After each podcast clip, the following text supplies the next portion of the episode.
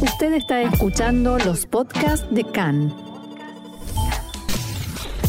CAN, Radio Nacional de Israel. Hoy miércoles 31 de agosto, 4 del mes de Elul, estos son nuestros titulares. Fumata blanca, hay acuerdo entre el gremio docente y el gobierno, las clases empiezan normalmente mañana en Israel. Severas cartas de advertencia contra Netanyahu y otros funcionarios por su responsabilidad en el desastre del Monte Merón, donde 45 personas perdieron la vida. Condolencias del presidente de Israel, Itzhak Herzog, por la muerte del último presidente soviético, Mikhail Gorbachev.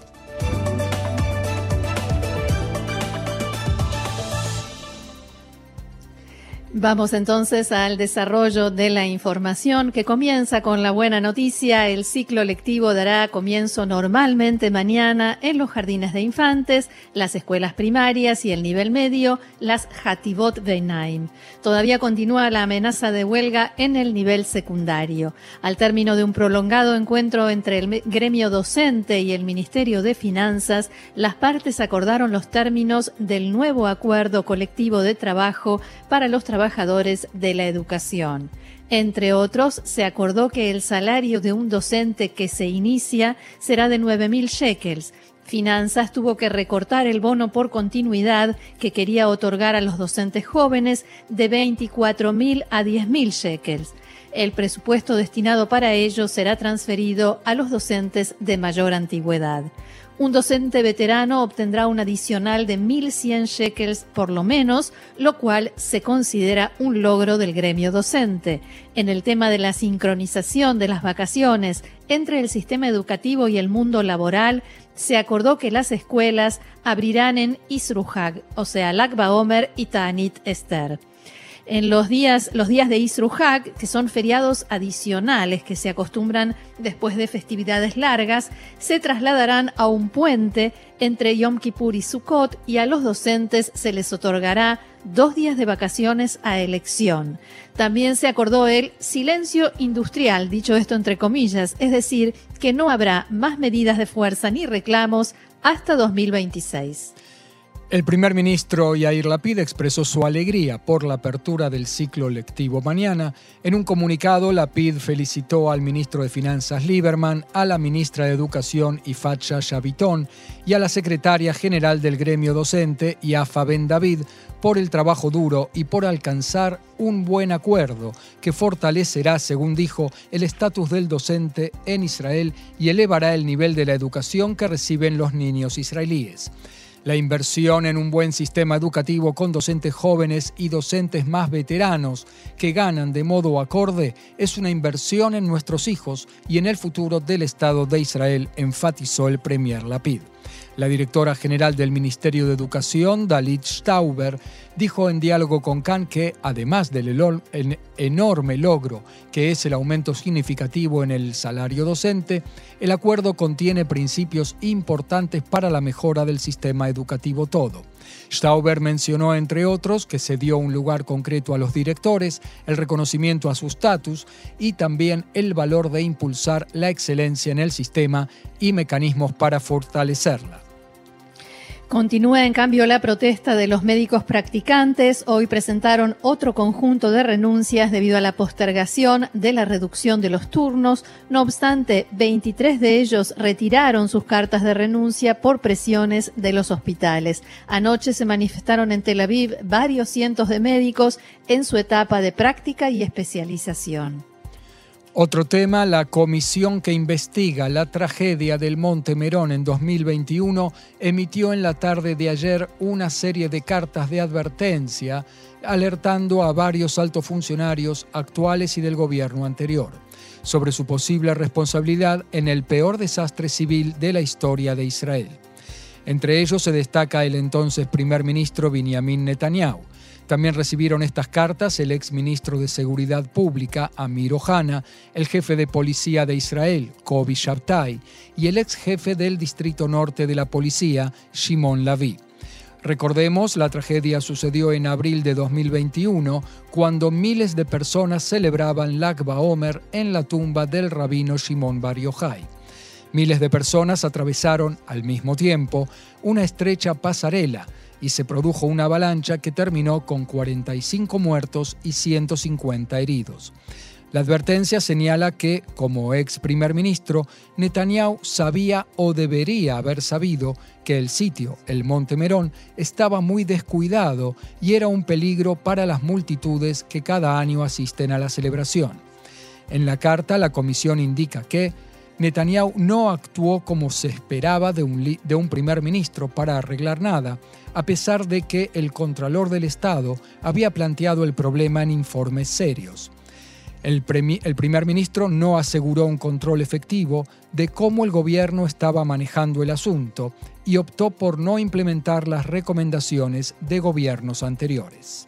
El mes pasado Netanyahu testificó ante la comisión y dijo que no solo que solo se involucró en lo relacionado con el coronavirus y que no sabía que había problemas de seguridad en el lugar. Abro comillas, no puedo responsabilizarme de lo que no sabía. No sabía que había un problema crítico de seguridad, argumentó Netanyahu. Otro funcionario, como decíamos, que recibió esta advertencia fue Amir Ohana, que según la, la comisión no consideró adecuadamente la gravedad del peligro, no hizo suficientes preguntas y no solicitó reevaluar la decisión original de proceder sin imponer ninguna limitación a la cantidad de gente que podía ingresar al predio, a pesar de que se le advirtió sobre el peligro potencial del hacinamiento. De manera similar, Shaftai, el jefe de policía, recibió una advertencia por aprobar el plan que le presentó la policía del Distrito Norte, a pesar de saber que el sitio no podía hacer frente a esa multitud e ignorar los peligros, dice el texto, que esto implicaba. En ese momento, las restricciones por el coronavirus limitaban las reuniones al aire libre a 100 personas, pero la celebración del Akba Omer en Merón recibió permiso para la entrada de 100.000. Cabe recordar que el jefe de Distrito Norte de la Policía, Laví, renunció el mes pasado y aceptó la responsabilidad por la tragedia. Hasta aquí las cartas de advertencia, vamos a las repercusiones en el marco político. Desde el partido Likud reaccionaron a la advertencia que recibió Netanyahu argumentando que el momento de la publicación del documento fue elegido para tener consecuencias políticas en plena campaña de cara a las elecciones del primero de noviembre.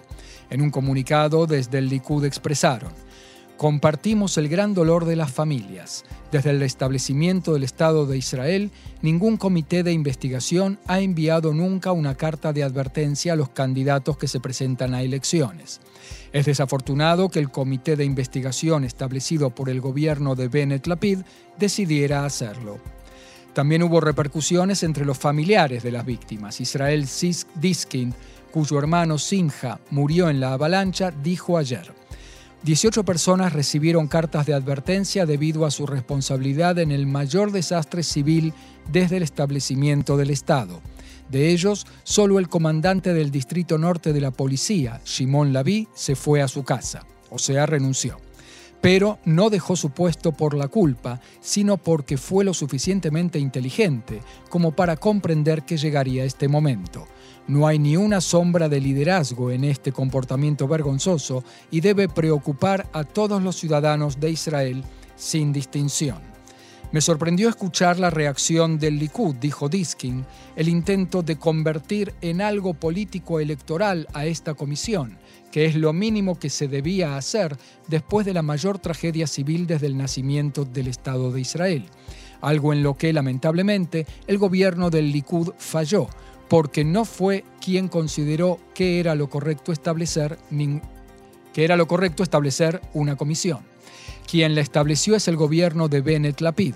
Pintar la comisión con colores políticos para afirmar que sus decisiones son políticas es delirante. ¿Cómo se puede hacer algo así? 45 personas murieron. Eso es cinismo. Por su parte, el jefe de policía, Kobi Shabtai, envió una carta a todos los agentes del cuerpo en la que les dice que no tiene intención de renunciar. El ministro de Defensa, Benny Gantz, escribió en su cuenta de Twitter, no buscamos culpar, buscamos responsabilidad y aprender lecciones. Esa es la razón por la que defendí la creación de una investigación estatal sobre la tragedia de Merón. El ministro Zeev Elkin del partido Amahanea Mamlahti dijo en diálogo con Khan que el ex primer ministro Benjamin Netanyahu intenta eludir su responsabilidad y ataca con furia una comisión oficial investigadora. Elkin sostuvo que la reacción del Likud a la publicación de las cartas de la comisión forma parte de un peligroso fenómeno en el que toda institución del Estado corre riesgo de ser atacada si critica a Benjamin Netanyahu abro comillas, argumentar que es una comisión política es lo más delirante que puede existir, dijo Elkin.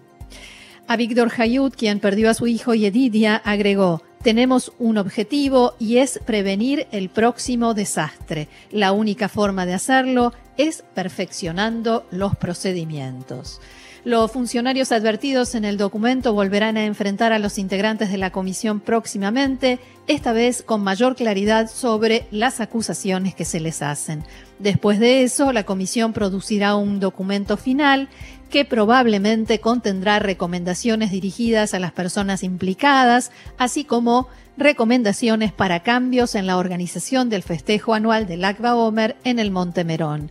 Si bien las recomendaciones de la comisión no obligarán a un futuro gobierno a adoptarlas, ningún gobierno israelí ha ignorado nunca por completo las recomendaciones de una comisión estatal de investigación. Roxana, me permito dos eh, comentarios. Uno es que algunos eh, eh, medios de comunicación aquí en Israel, incluso en los títulos, dijeron quizás es el fin de la carrera de Benjamin Netanyahu. Sería incluso gracioso que después de todo lo que está pasando, o tragicómico, que después de todo lo que está pasando a nivel judicial con Netanyahu, esta sea la razón del fin de su carrera.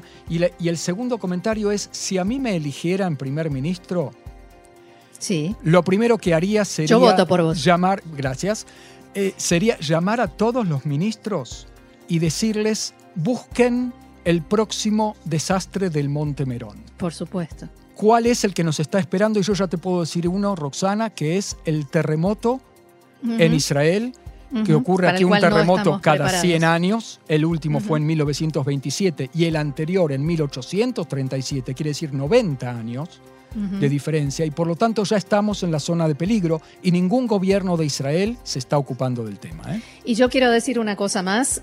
Eh, más allá de si Netanyahu sí o Netanyahu no, si es responsable, si no es responsable, 45 personas murieron y eso es lo más importante.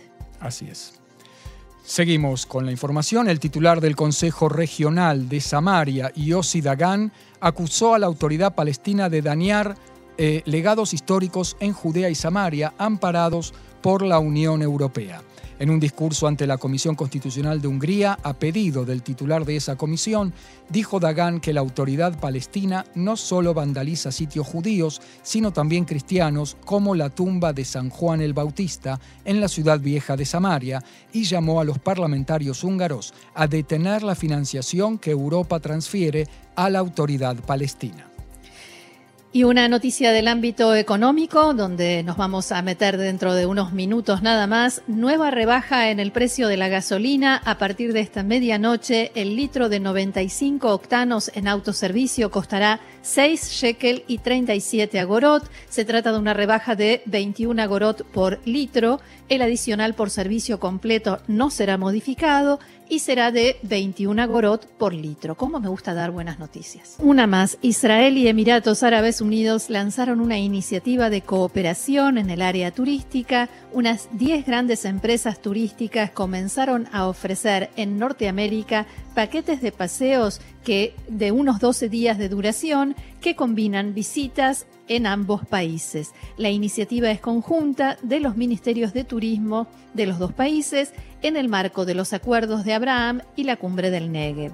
El ministro de Turismo, de Israel, Yoel Razbozov, dijo en diálogo con Khan que la cumbre convocada por el primer ministro Yair Lapid en el Negev fortaleció el vínculo entre ambos países e Israel trabaja para construir numerosas iniciativas de cooperación que enriquezcan sus arcas e impulsen la economía. Y los vínculos y las relaciones entre los países del Medio Oriente también, ¿no es Por supuesto, y la seguridad y todo lo que, lo que conlleva. Lo que está alrededor y el turismo viene bien también.